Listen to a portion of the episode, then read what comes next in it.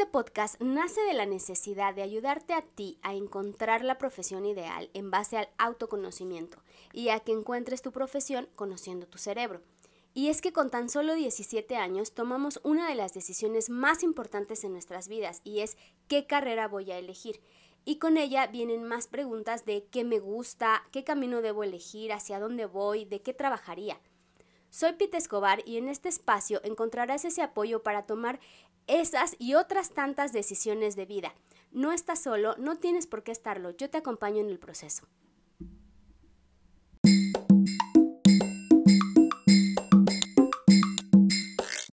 Hola, te saludo, espero que te encuentres muy bien. Yo soy Pete Escobar y este es tu podcast No sé qué estudiar y el día de hoy te voy a platicar acerca de el examen de admisión al IPN, cómo es, de qué trata, cómo va, qué es lo que tienes que hacer.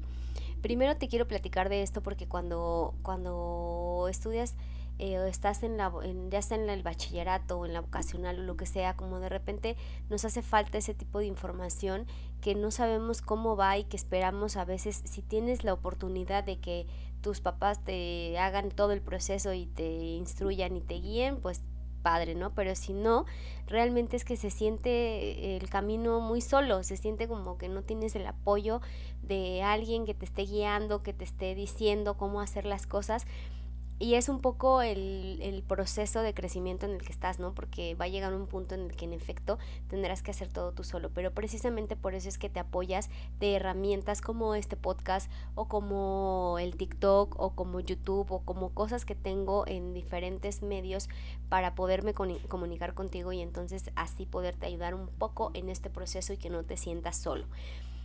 Como te he comentado, el decidir carrera es una de las decisiones más importantes que vas a hacer en toda tu vida y no tienes que estar solo, por eso existe este podcast. Voy a empezar a hablar de la convocatoria para el IPN para nivel eh, superior.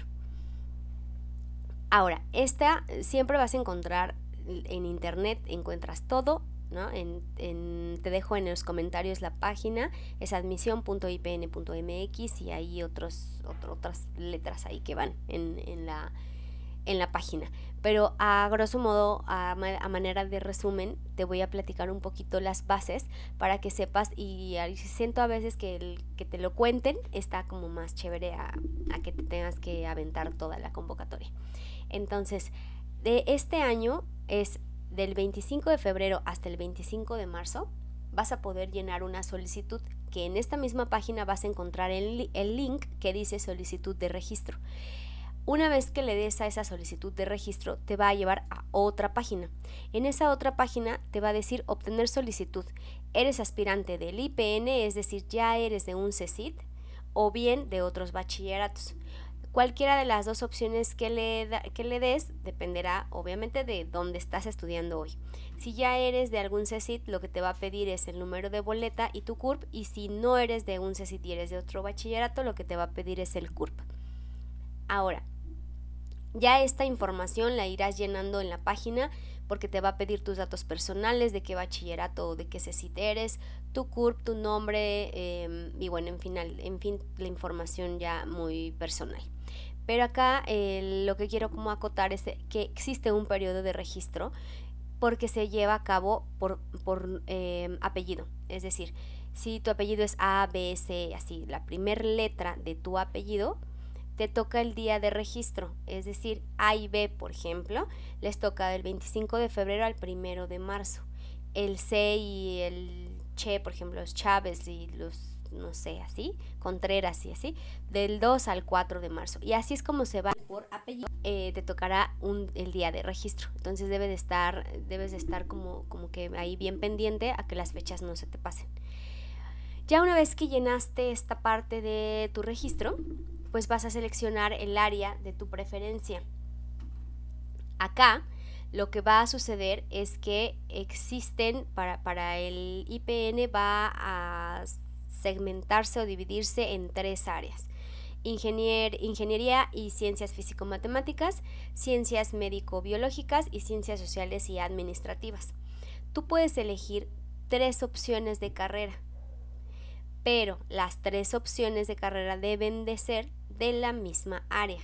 Es decir, si vas a estudiar para, o sea, no pudieras poner así, yo voy a ir para medicina, pero también para administración industrial y también para ingeniería en alimentos, qué sé yo, ¿no? Cual ingeniería la que quieras, industrial.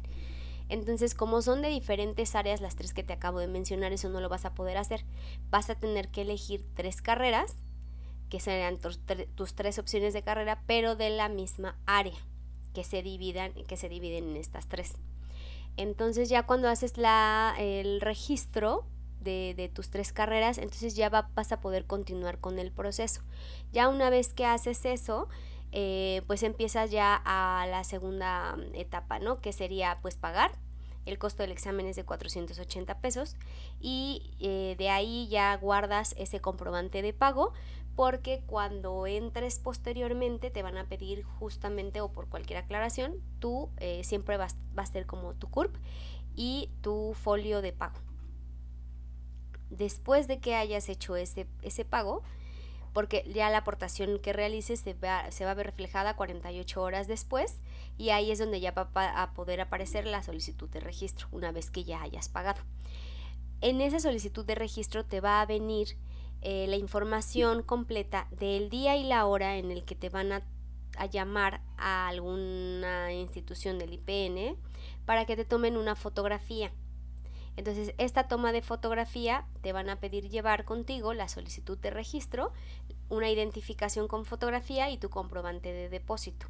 ¿Para qué es esta toma de fotografía? Porque esta fotografía va a aparecer en tu, en tu ficha de examen y con ese va a ser como tu pase para que el día del examen puedas ingresar con esa solicitud.